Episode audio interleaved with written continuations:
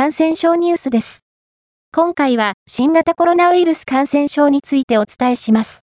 厚生労働省ホームページで公開されている情報によると、新型コロナに感染した人が他の人に感染させてしまう可能性のある期間は、発症の2日前から発症後7日から10日間程度とされています。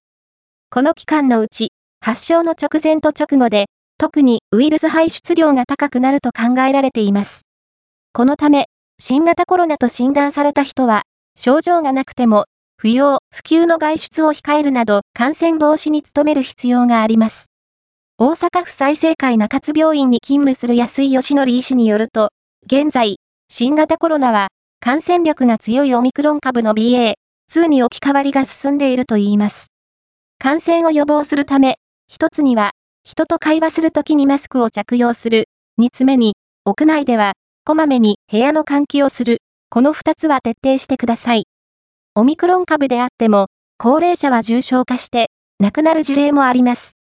高齢者は、特に、ワクチン接種で重症化を防げるので、まだ接種していない人や、若い人を含め、ワクチン接種をお勧めします。現在、感染者数が減少傾向にある理由として、ワクチンの接種が進んでいることと、人口の多い都市圏では、コロナに罹患している人が多かったので、一時的にコロナに免疫を持っている人の割合が増えたことが理由の一つと考えられます。新規感染者数は一時的に少なくなるように思えますが、今後、時間が経つにつれて免疫が薄れ、新規感染者数が再び増えてくる可能性があります。今後、ゴールデンウィークなどで人の移動が増えることが予想されます。軽度の発熱、倦怠感など、少しでも体調が悪ければ外出を控えるとともに、自治体等の方針に従って、受診や検査をしましょう。オミクロン株の感染力は強く、年齢に関係なく、すべての年代で感染が見られています。